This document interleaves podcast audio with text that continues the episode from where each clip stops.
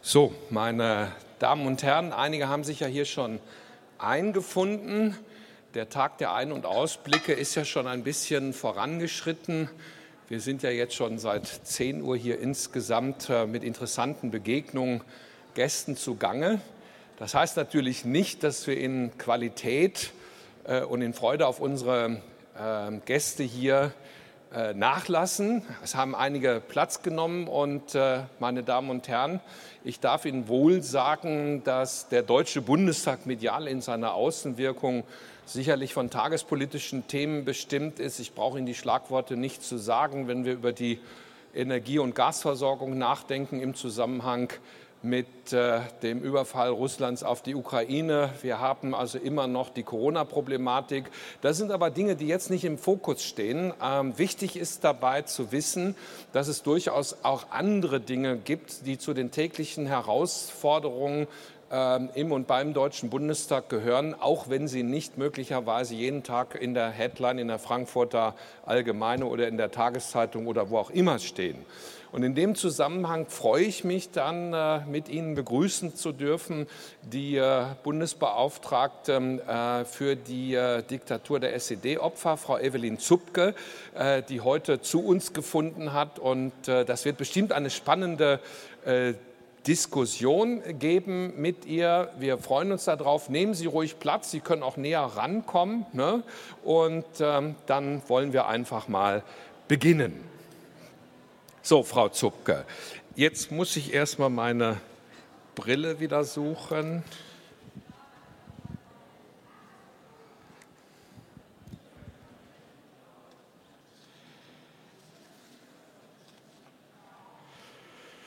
Ja, äh, noch einmal zu sagen, dass der Deutsche Bundestag eben eine Vielzahl von Aufgaben hat. Und äh, wie gesagt, andere Dinge dürfen auf gar keinen Fall aus dem Fokus geraten. Und in dieser Woche nochmal in besonderer Weise ist ja daran zu erinnern, Sie haben das alle den Medien entnommen. Gestern ist im Übrigen ohne Staatsbegräbnis, wie das gar nicht üblich ist, der letzte, ähm, der letzte Staatschef der Sowjetunion, Mikhail Gorbatschow, in Moskau begraben worden. Und Mikhail Gorbatschow war auf der politischen Bühne seit 1985 ja eminent wichtig und er ist ja auch untrennbar mit dem Ende der DDR verbunden. Und wenn wir über die DDR nachdenken, dann wissen wir alle, 1949 gegründet, war sie 40 Jahre ihres Bestehens bestimmt politisch von der SED-Herrschaft. Und dieses diktatorische Regime hinterließ durch Willkür und oftmaligen Verfassungsbruch auch Unrecht am einzelnen Bürger. Und das ist jetzt und heute immer noch aufzuarbeiten und, soweit das überhaupt möglich ist, auch wieder gut zu machen gilt. So, und dazu hat äh, die äh, Bundesrepublik das Amt äh, des oder der Bundesbeauftragten für die Opfer der SED-Diktatur geschaffen. Und dazu, wie gesagt, freuen wir uns, dass Frau Zupke jetzt da ist. Frau Zupke darf jetzt äh, eine erste persönliche äh, Frage an Sie stellen. Sie sind ja 1962 in Binz auf Rügen geboren.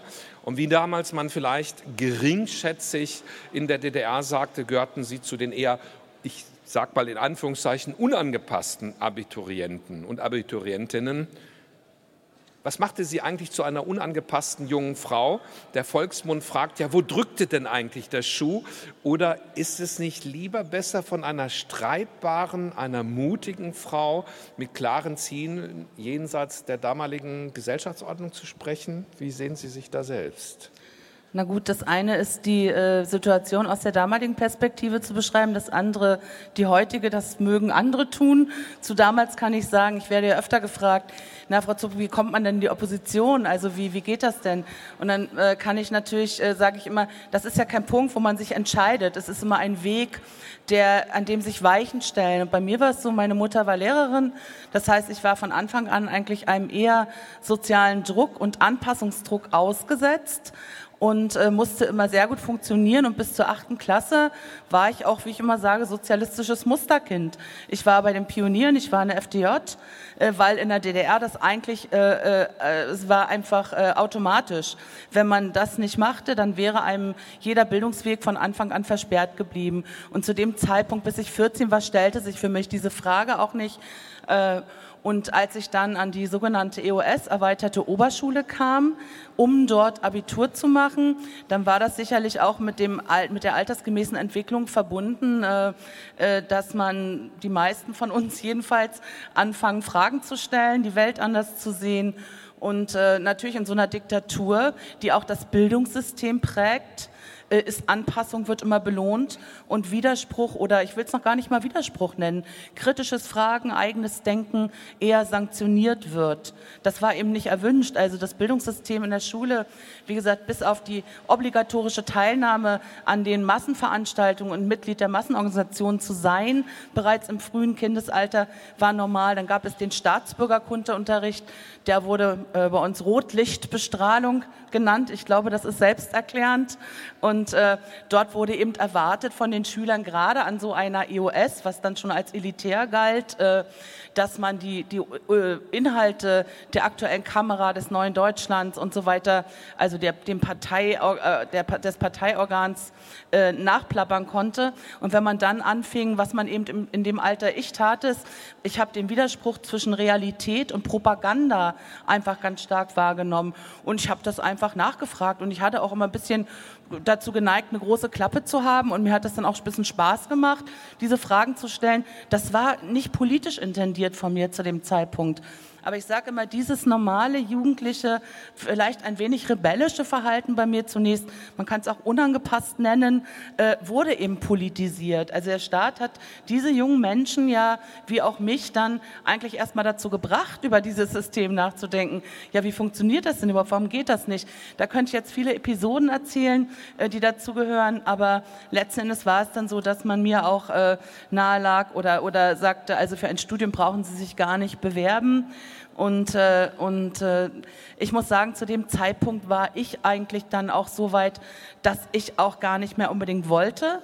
Also weil das Bildungssystem stand für mich eben auch für den SED-Staat. Und mir war klar, wenn man da hätte, wenn ich da hätte weiterkommen wollen, hätte ich mich anpassen müssen. Und dazu war ich nicht bereit. Frau Zupke, Sie haben das jetzt sehr schön gesagt unangepasst und kritisch, das sind ja zwei verschiedene, zwei verschiedene Begriffe. Unangepasst kann ja was äh, durchaus Negatives haben, kritisch, aber auch was konstruktiv Positives. Sie haben das ja sehr schön herausgestellt, dass Sie auf Ihrem äh, Weg, erwachsen zu werden, kritisch gewesen sind, ohne vielleicht das Ganze in Frage zu stellen, sondern insgesamt eben reformatorisch äh, da reinzugehen und ähm, der Punkt ist ja, wenn Sie dahinter gekommen sind, dass die Verfassungswirklichkeit der DDR äh, ja gar nicht für Sie persönlich gegeben war. Also heute reden wir von Bildungsfreiheit, äh, heute reden wir von Meinungsfreiheit. Das sind ja Dinge, die Ihnen, wenn ich das so höre, ja schon klar geworden sind in der Jugend, äh, dass das für Sie eine Diskrepanz war zwischen dem Anspruch und dem, ähm, was Sie gelebt haben. So, und das kam dann, dass das Studium ihnen auch zunächst verwehrt worden ist. Nicht nur, dass sie ja nicht mehr wollten, sondern es ihnen verwehrt worden ist. Und dann ähm, wechselten sie für unsere Zuhörerinnen und Zuhörer vielleicht auch dann diese kleine Info in den sozialen Bereich und absolvierten ja eine Fernausbildung als Heilerzieherin hier in Berlin-Weißensee. So, und die dortige diakonische Stephanus-Stiftung, bei der Sie oder für die Sie tätig waren, beherbergte ja seit 1987 die oppositionelle Gruppe des Friedenskreises der DDR, der Sie aktiv angehörten. Und das ist ja genau dieser Friedenskreis, der mit der Aufdeckung des Wahlbetrugs bei den Kommunalwahlen am 7. Mai 1989 ähm, äh, beschäftigt war, das aufzudecken. Und das war ja, gilt ja vielen äh, in der historischen Forschung auch als der, eines der Beginne der friedlichen Revolution in der DDR. So, und jetzt haben Sie durch die gezielte Wahlbeobachtung die geradezu dreisten Lügen des Politbüromitglieds Egon Krenz, damals auch Vorsitzender der Wahlkommission, entlarvt. Was war Ihnen eigentlich in dieser Zeit besonders wichtig? Was war Ihre konkrete Botschaft? Hatten Sie schon eine konkrete Botschaft an die Bevölkerung der damaligen DDR?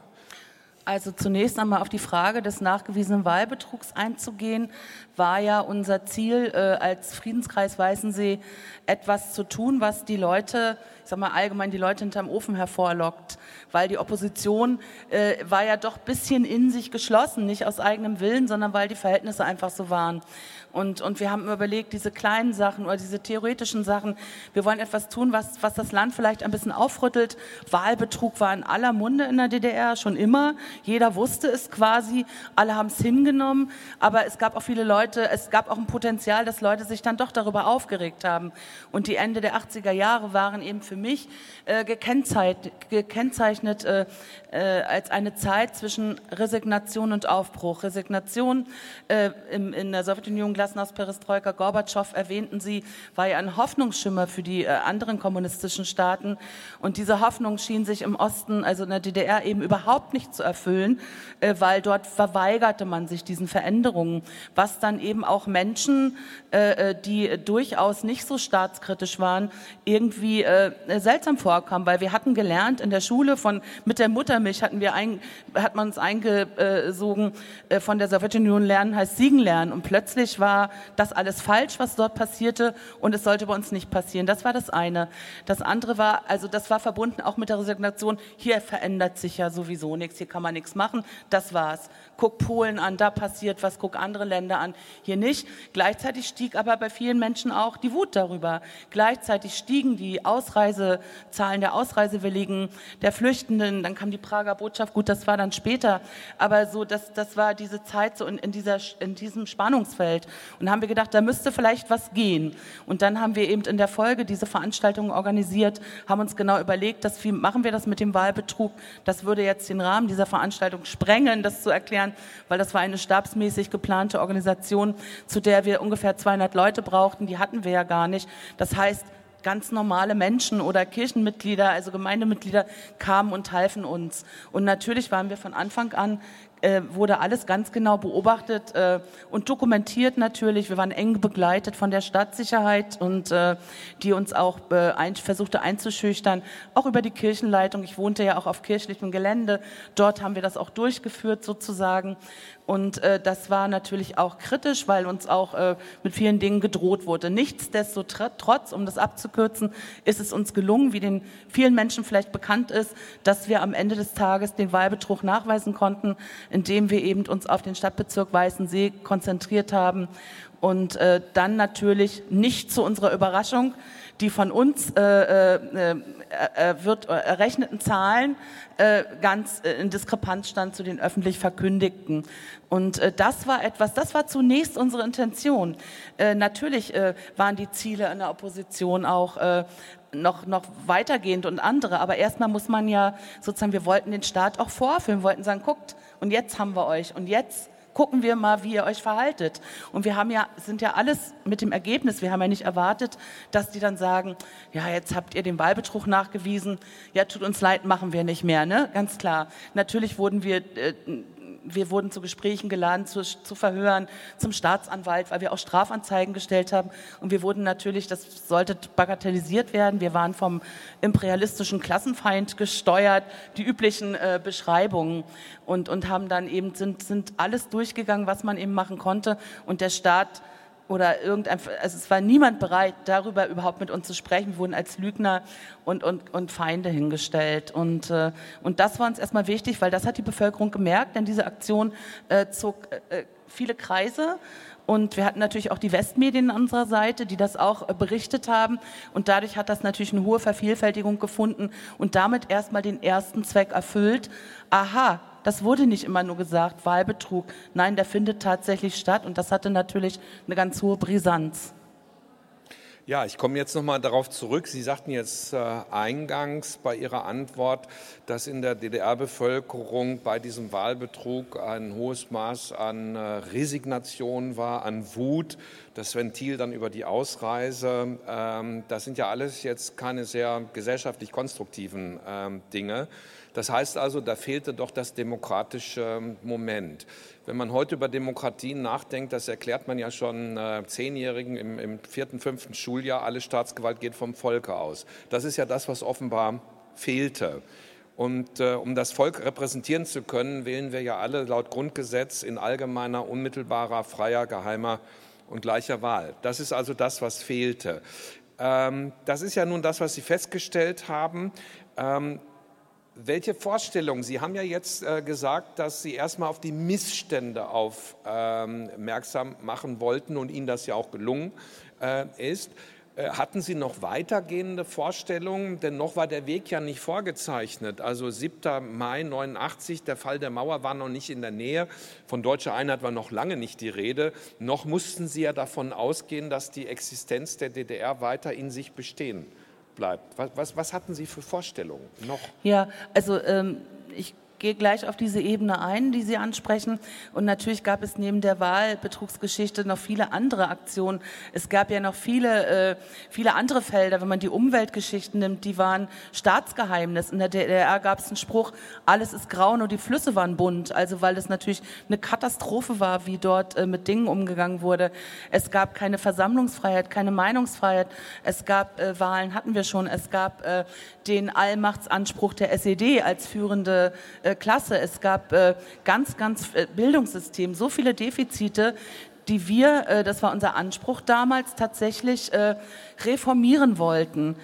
Im Nachhinein, jetzt, wenn man von heute, würde ich vielleicht viele Dinge anders betrachten, aber damals war das tatsächlich das Ansinnen, ich würde mal sagen, der aller, allermeisten Oppositionellen, denn unsere Fantasie, also ich kann für mich sprechen, ich weiß es auch von anderen, unsere Fantasiegrenzen äh, die, das reichte nicht bis zum Mauerfall oder bis zur Wiedervereinigung. Das hat ja kaum jemand für möglich gehalten, noch Ende der 80er Jahre.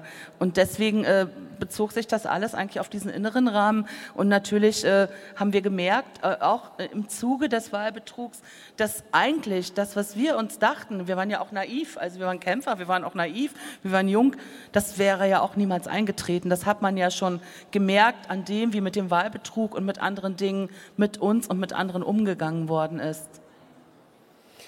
Ja, ich gehe da noch mal weiter. Ähm, ich gehe jetzt noch mal historisch schon mal einen Schritt weiter. Der Fall der Mauer am 9. November 1989. Da lag ja noch fast ein ganzes Jahr dieser Transformationsprozess, ähm, bis es zum Tag der Wiederherstellung der deutschen Einheit gekommen war, am 3. Oktober 1990. Das war ja definitiv das völker- und staatsrechtliche Ende der DDR.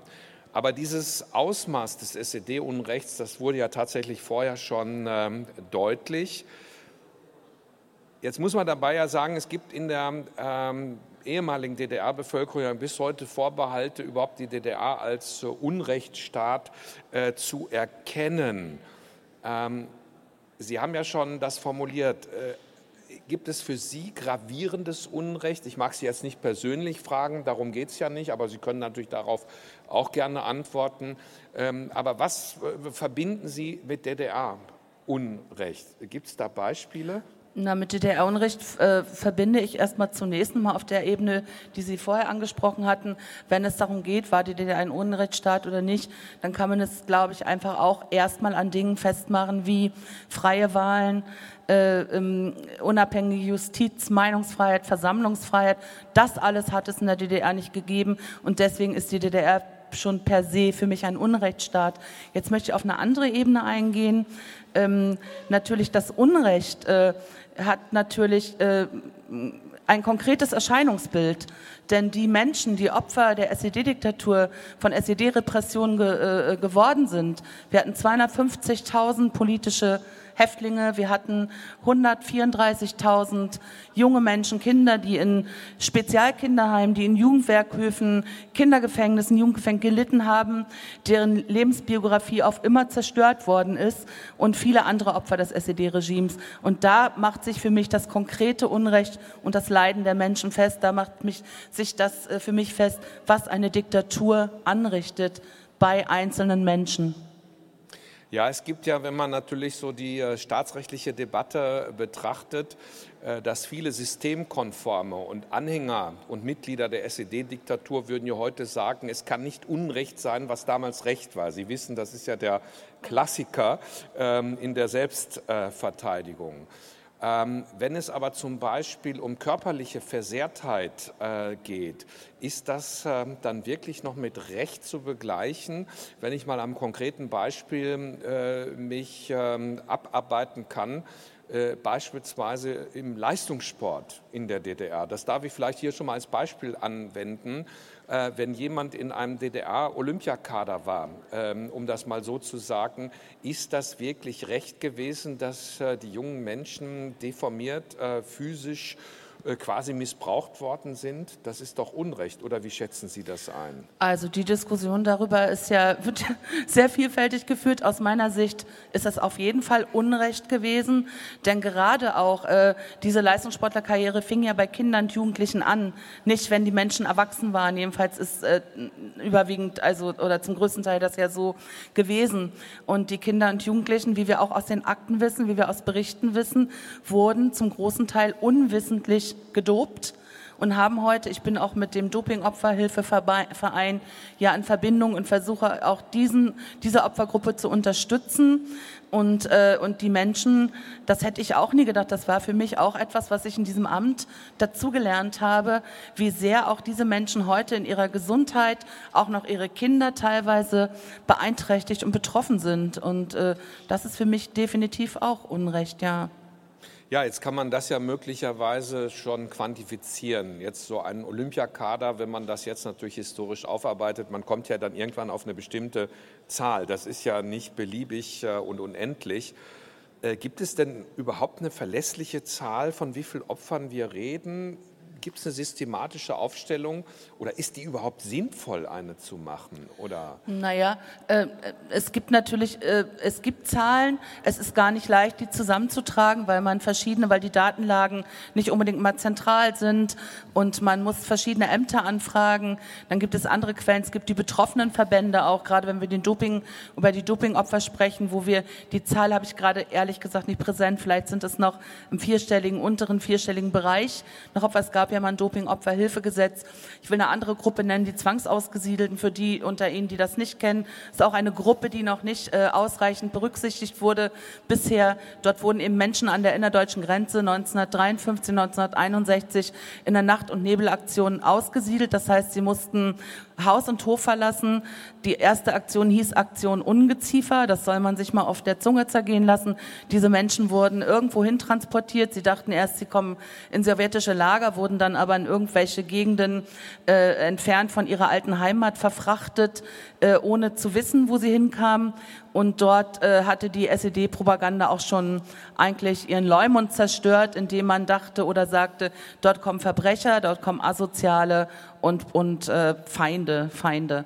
Ähm, da wissen wir, da haben wir jetzt noch 700 oder 800 Betroffene und da wünsche ich mir auch noch eine Regelung jetzt über die Gesetze. Also und die anderen, die Haftzahlen hatte ich schon gesagt, die Jugendwerkhof und Spezialkinderheime und natürlich haben wir die Situation, dass viele äh, Opfer der SED-Diktatur schon gestorben sind und dass natürlich naturgemäß alle, wie wir auch alle, älter werden und dass es für viele Menschen äh, auch schon zu spät ist, dass manche Sachen kommen. Und mein Anspruch und mein Wunsch ist eben noch für möglichst viele Menschen etwas zu tun, dass sie zu Lebzeiten einfach auch noch etwas davon haben. Also ich will noch mal, äh, auch wenn Sie dann nicht kommen, auf die gesund, die verfolgungsbedingten gesundheitlichen Schäden. Da haben wir eine dramatische Situation, dass acht bis neun von zehn Anträgen abgelehnt werden. Das heißt, ich will das mal plastisch machen, jemand war in, im, im Gefängnis irgendwo, Hohenschen, äh, ja, Hohenschönhausen, Bautzen, Hoheneck, Halle, wie sie alle heißen, hat dort in einer Einzelzelle wochenlang, hat Zwangsarbeit gemacht, vielleicht im Chemiedreieck, Quecksilber geschöpft, hat äh, in einer Wasserzelle gestanden. Und diese Menschen sind natürlich, die meisten haben gesundheitliche Schäden, körperliche Schäden oder auch äh, zum Beispiel eine posttraumatische Belastungsstörung. Und das wird von den Ämtern ganz oft nicht anerkannt. Und das ist für mich eine Dimension, das geht natürlich, wenn das im Alter kommt, wird das natürlich immer schlimmer. Und das sind alles natürlich die Formen des Unrechts, die bis heute reichen. Wie ich immer sage, der Schatten der Diktatur reicht weit und er reicht eben bis heute und er reicht auch noch in die nächste Generation. Aber das führt vielleicht zu weit. Naja, aber vielleicht könnte ich da an dieser Frage ja nochmal anknüpfen. Äh, Sie haben es gesagt, Frau Zupke, es ist ja tatsächlich so, dass wir mittlerweile jetzt schon im vierten Jahrzehnt nach dem Ende der DDR und auch dem Mauerfall sind. Und das ist ja ohne einen ironischen Unterton überhaupt walten lassen zu dürfen, ja auch tatsächlich eine biologische Frage, denn eines äh, jeder Mann Lebenszeit ist ja äh, begrenzt. Wie kann denn da noch Recht zugesprochen werden? Ist denn in dem Sinne Recht übertragbar, wenn ich gerade daran denke, dass denen, denen Unrecht geschehen ist, die haben ja in ihrem direkten sozialen Umfeld, Milieu, beispielsweise in den Kernfamilien, äh, ja auch, ähm, hat das ja dazu geführt, dass es Wunden und seelische Verletzungen gegeben hat. Ist dieses Recht auch übertragbar, jetzt das ähm, Unrecht deutlich zu machen? Also wenn Sie die juristische Frage ansprechen, äh, da sehe ich jetzt tatsächlich nicht so viele Möglichkeiten. Was ich aber sehr wichtig finde und was äh, wir weiter verstärken müssen, die Forschung zur transgenerationalen Weitergabe von Traumata, denn wir kennen viele Geschichten. Ich persönlich kenne auch viele Geschichten von Betroffenen, von betroffenen Verbänden, wo in den Familien oft geschwiegen wurde darüber, weil es eben auch ein Tabuthema gab, weil es auch ein Verbot gab. Ich mache es wieder Beispiel, beispielhaft an der Haft. Äh, die Menschen werden entlassen, wurden freigekauft im Westen meinetwegen oder auch in, in, in Osten sind sie zurückgegangen und sie mussten unterschreiben, dass sie schweigen, dass sie nicht darüber reden dürfen. Und dazu kommt noch die Dimension der Traumatisierung. Manche Menschen können Jahrzehnte nicht darüber. Ich habe wirklich Fälle kennengelernt, Jahrzehnte nicht darüber sprechen. Und schon deswegen ist es wichtig auch, dass die Gesetze zum Beispiel entfristet wurden für die Betroffenen. Aber es ist wichtig auch, äh, dass wir äh, äh, Formate, dass wir Kongresse unterstützen, uns da einbringen, wo, wo dieses Schweigen gebrochen wird. Ich war meine erste Dienst oder Reise im Amt der Opferbeauftragten führte mich letztes Jahr nach Hoheneck. Da ist eben das, also da habe ich die Frauen, das war das berüchtigste Frauenzuchthaus in der DDR. Und dort habe ich viele Frauen kennengelernt und viele viele Familiengeschichten und Kinder und, und Eltern, die, äh, die teilweise nie darüber gesprochen haben. Manche Partner von SED-Unrecht-Betroffenen wussten nicht mal, die sie damals noch nicht kannten, dass, der Frau, dass die Frau, der Mann im Gefängnis gewesen ist, im Jugendwerkhof gewesen ist. Also das zu fördern und auch in die, in, mehr in die Mitte der Gesellschaft dieses Wissen zu tragen, damit die Menschen auch ermutigter werden, darüber zu sprechen. Denn oft wird gesagt, oder ja, dieses, naja, wer im Gefängnis gewesen ist oder wer im Jugend, der wird wohl auch was gemacht haben. Ne? Also das, das sind so viele Dimensionen. Die Aufklärung auch nochmal über diese Folgen der Diktatur, aber auch die nächste Generation, vielleicht, dass, sie, dass die Betroffenen besser verstehen, darum war meine Mutter so komisch oder mein Vater oder mein, also da gibt es wirklich ganz, ganz tragische Geschichten oder die Kinder, die den Frauen, die den Familien eben weggenommen wurden, als sie in Haft kamen und dann ins Heim gekommen sind. Und das wird uns einfach noch eine ganze Weile begleiten. Dann kann ich ja, um auch äh, so in unseren letzten Komplex schon überzuleiten, sagen, ähm, Recht äh, ist Recht übertragbar. Dass, äh, da geht meine Fragestellung jetzt gar nicht in den finanziellen äh, Ausgleich oder Leistungsanspruch, ich habe da mehr im Blick ein bisschen die gesamtgesellschaftliche, politische und auch moralische Verantwortung. Hannah Arendt hat ja immer davon gesprochen, äh, Schuld ist ja individuell, muss individuell geahndet werden. Und wenn Unrecht daraus entsteht, an anderen, dann haben wir im Nachgang komplett und gesellschaftlich kollektiv die Verantwortung, auch wenn wir selber uns nicht daran schuldig gemacht haben an der SED-Diktatur. Kann man sagen, dass Ihr Amt als äh, Bundesbeauftragte für die Opfer der SED-Diktatur auch so formuliert ist, dass Sie im Arendtschen Sinne beitragen wollen, Verantwortung mit zu übernehmen, um auch Unrecht, ich will mal sagen, psychisch zu lindern? Naja, also bei der Fragestellung fällt mir auch ein, äh, dass es hier natürlich auch um die gesamtdeutsche Perspektive geht. Denn die Aufarbeitung der SED-Diktatur oder jetzt nochmal der besondere Fokus auf die Opfer, äh, die individuellen Opfer der SED-Diktatur ist eine gesamtdeutsche Aufgabe, weil äh, ja, es sind über vier Millionen, haben seit 1949 die, die DDR gen Westen verlassen. Das heißt, ganz viele Betroffene leben im Westen, die brauchen dort äh, An Anlaufstellen und so weiter. Aber ich will nur sagen, das ist keine ostdeutsche Angelegenheit. Und äh, das nochmal zur gesamtgesellschaftlichen Aufgabe. Und das muss natürlich, um nochmal weiterzugehen, äh, vielleicht, wenn die Frage käme, was ich auch oft gefragt werde, wie will man das machen? Ich finde, es muss auch in die Bildung. Ich finde, es muss ins kollektive Bewusstsein übergehen, äh, dass auch die zweite deutsche Diktatur viel Elend und Grauen angerichtet hat. Und zur individuellen Ebene, ja, ich meine, es ist natürlich dieses äh, so Täter-Opfer. Ähm, es ist natürlich so, wenn man jetzt auf die Aussöhnungsebene vielleicht noch, äh, wenn man das nochmal denken würde, ist es immer so, sowas gibt es in Einzelfällen, aber dazu gehört eben auch immer, dass die Täter bereit sind, sich ihrer Verantwortung zu stellen. Und äh, daran fehlt es eben ganz häufig. Ja, die gesamtgesellschaftliche äh, Aufgabe, äh, nicht zuletzt durch den Einigungsvertrag ähm, äh, und auch den 2 plus 4 Vertrag innen wie außenpolitisch geregelt. Ähm, das versteht sich auch für unser Publikum gewiss von selbst. Aber wenn ich noch mal drauf äh, kommen kann, äh, seit dem 17. Juni 2021, und das ist ja ein symbolischer Tag, es war die 68. Wiederkehr des Volksaufstandes in der DDR mit dem Ziel, das SED-Unrechtsregime zu stürzen. Seitdem üben Sie ja das Amt jetzt aus für äh, insgesamt fünf Jahre, ähm, also jetzt doch noch etwas mehr als vier Jahre. Ähm, was haben Sie da noch vor? Äh, was, was, steht Ihnen noch vor, wenn ich Sie mal als äh, im positiven Sinne jetzt als Lobbyistin auch für diejenigen bezeichnen darf, die SED Unrecht erlitten haben? Also mal gucken, was mir alles noch mehr bevorsteht, als jetzt schon klar ist. Wir hab ja, ich habe ja am, erst, am 9. November dem Deutschen Bundestag einen ersten kurzen Bericht vorgelegt, in dem ich die Lage, die heutige Situation der äh, SED-Opfer schildere. Und äh, dann waren ja die Koalition, dann war die Wahl, die, die Koalitionsverhandlungen.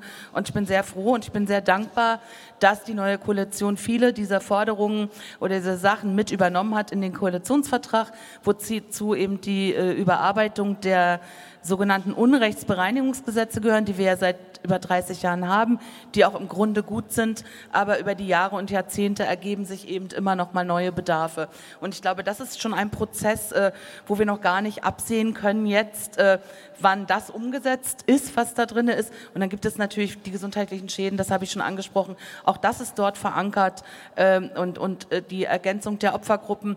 Und wie ich lerne in der Politik, ich bin ja da noch relativ frisch, dauern diese Prozesse doch etwas lange und, äh, und äh, ich hoffe einfach, für mich erstmal für die Amtszeit, die ich habe, dass ich das meiste oder am liebsten natürlich alles äh, von dem umgesetzt bekomme, was jetzt so auf dem Plan steht. Dazu gehört noch, um das noch zu ergänzen, die gesamtdeutsche Perspektive, der, ein bundesweiter Härtefallfonds, denn auch den gibt es bisher nur in den ostdeutschen Ländern. Also es gibt erstmal genug und dann kommt ja auch dazwischen kaum immer noch mal Sachen von der Seite, die sich neu ergeben. Es melden sich so viele Menschen bei mir, denn ich bin ja auch da natürlich, um einzelne Menschen, einzelne Gruppen anzuhören. Auch da sammle, äh, ergibt sich einfach immer noch mal ein neues Themenfeld, was dann auch wieder Bearbeitung sucht und Umsetzung in der Politik. Also ich glaube, an Anforderungen, Aufgaben und äh, wird, wird es nicht mangeln.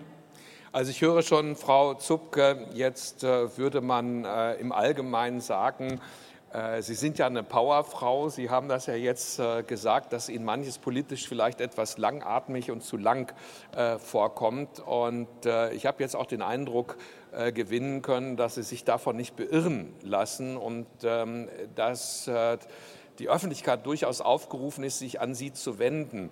Äh, gutta cavat lapidem, sagt der Lateiner, steter Tropfen hüllt den Stein. Sie können deswegen nicht den ganzen Fluss ähm, in Bewegung bringen, aber Sie sind ja ein wichtiger Tropfen, der den Stein hüllt.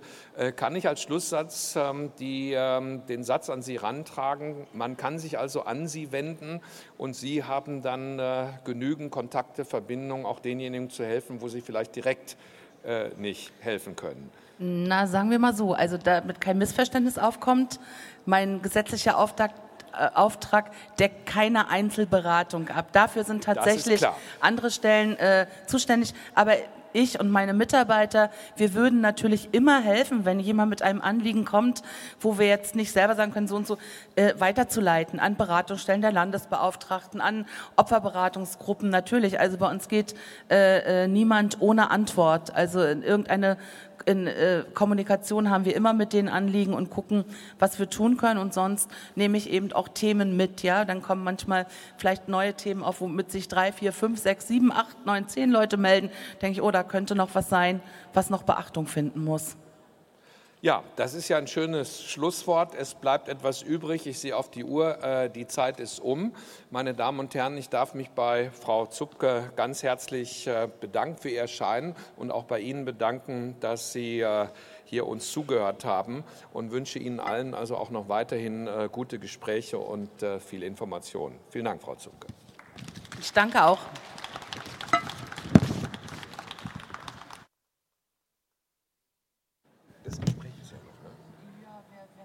Äh, ich darf vielleicht noch ergänzen, die Frau Zupke steht von Ihnen aus hinter Ihnen links, also von uns aus hier gesehen rechts, noch, ähm, äh, noch einige Zeit äh, für ein paar Bürgergespräche zur Verfügung. Wenn Sie jetzt noch ein konkretes Anliegen haben, ähm, dann wenden Sie sich an Sie und Ihre Mitarbeiter.